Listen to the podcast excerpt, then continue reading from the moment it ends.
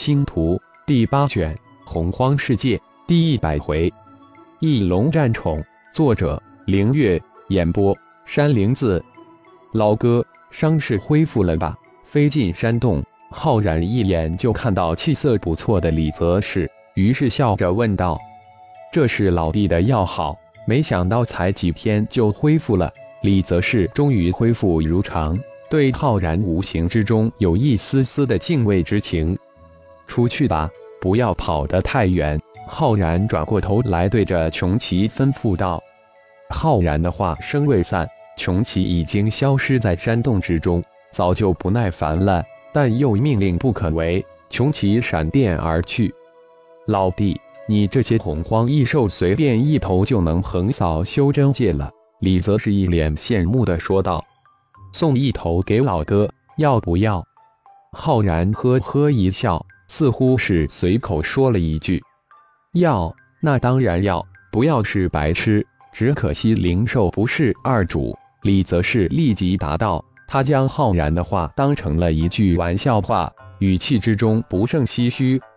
当然，我这些灵兽无法给你，但我已经为老哥准备了一头接近翼龙皇级的翼龙。如果老哥能带回修真界，横扫修真界，不敢说。”灭掉一个山门，那是绝对不在话下了。浩然接过话，平静地说道：“真的，我们修真界一千进入洪荒的修真士都有一套灵诀，专门准备收服洪荒异兽，但只能收服被自己折服的荒兽。说来可笑，老哥我连那十几米的翼龙都斗不过，那还能收服接近翼龙皇级的存在？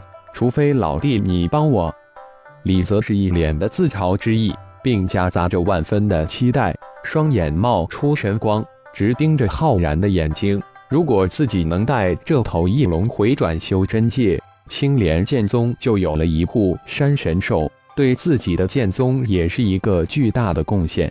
有了这一翼龙，自己洪荒之旅就……这好处是无法想象之大，绝对假不了。老哥，随我来，这洞太小了。浩然说完，带头飞出了山洞，找了一处平坦山谷。浩然手一挥，三千五百多米长的翼龙出现在山谷之中，当然是一头还处在昏迷状态之中的翼龙。李则是现在已经见怪不怪了，一次就将他的见怪心理撑得无比之大。浩然在他眼中已经是非人的存在，见到这头晕卧的翼龙，自是大喜。脸上露出无比灿烂的笑容，老哥就是他了，送给你，请吧。浩然微微一笑，李泽世的表现让浩然十分的高兴。李泽世欣喜若狂，当即盘坐在翼龙的巨头旁边，平心静气几分钟后，双手食指翻飞，一个又一个的法诀施展出来，一道又一道的光芒直射入翼龙的巨头之上。二个小时后，李泽是无比沮丧地收了法诀，站了起来。没有翼龙的自愿，我根本就不能在其灵魂之中刻下一丝灵魂印记。如果老哥相信我，就放开心神，我助老哥一臂之力。但很痛很痛，老哥一定要忍住，否则后果不堪设想。浩然微微一笑说道。说完，眼睛盯着李泽是。当然相信老弟，就是此时要了我的性命，我也会毫不犹豫给你。放心，施雷，老哥不敢说别的大话，但痛还是能忍的。李泽是毫不犹豫地回答道：“以浩然现在之能，举手就能要了自己的性命，根本无需要用什么阴谋诡计之类。而浩然这句话很明显是在试探自己为人处事。”李泽是可是一头千年老狐狸，浩然没有立即动手，而是召回了一头闪电伏龙防护。外部打扰对于自己倒是没什么可怕的，但这可能会对李泽是造成巨大的伤害，不得不防。李泽是暗自感激浩然，这都是为自己着想，以他之能根本不用防护什么。老哥，我们开始吧，可能要一个多小时。一定要忍住哦！浩然说完，走到李泽世身后，盘坐下来。不一会，李泽世才体会到什么叫痛，这才叫真正的痛，灵魂撕裂之痛。而且这痛不是一会儿，而是持续了一个多小时。想想得到的，李泽世浑身汗如雨下，便硬是一声都没有哼出来。浩然硬是强行闯入李泽世的灵魂之中，活生生的撕了一块下来，又送入旁边的翼龙灵魂之中，并且硬生生的将这一丝灵魂融合到翼龙灵魂之中。也就是说，今后除非这头翼龙灵魂被吞噬，否则只有李泽世一人能指挥它。也只有这样，李泽世才能指挥这头翼龙，否则根本就无法驱使它。翼龙比李泽世强大的太多太多。一个多小时后，浩然才站起身来，手一挥，那头闪电伏龙才闪电而去。这站岗放哨的事情还真的很枯燥，快闪吧！浩然这才将卧倒晕迷的翼龙弄醒，一声巨吼，这头翼龙立即展翅起飞，直冲天际。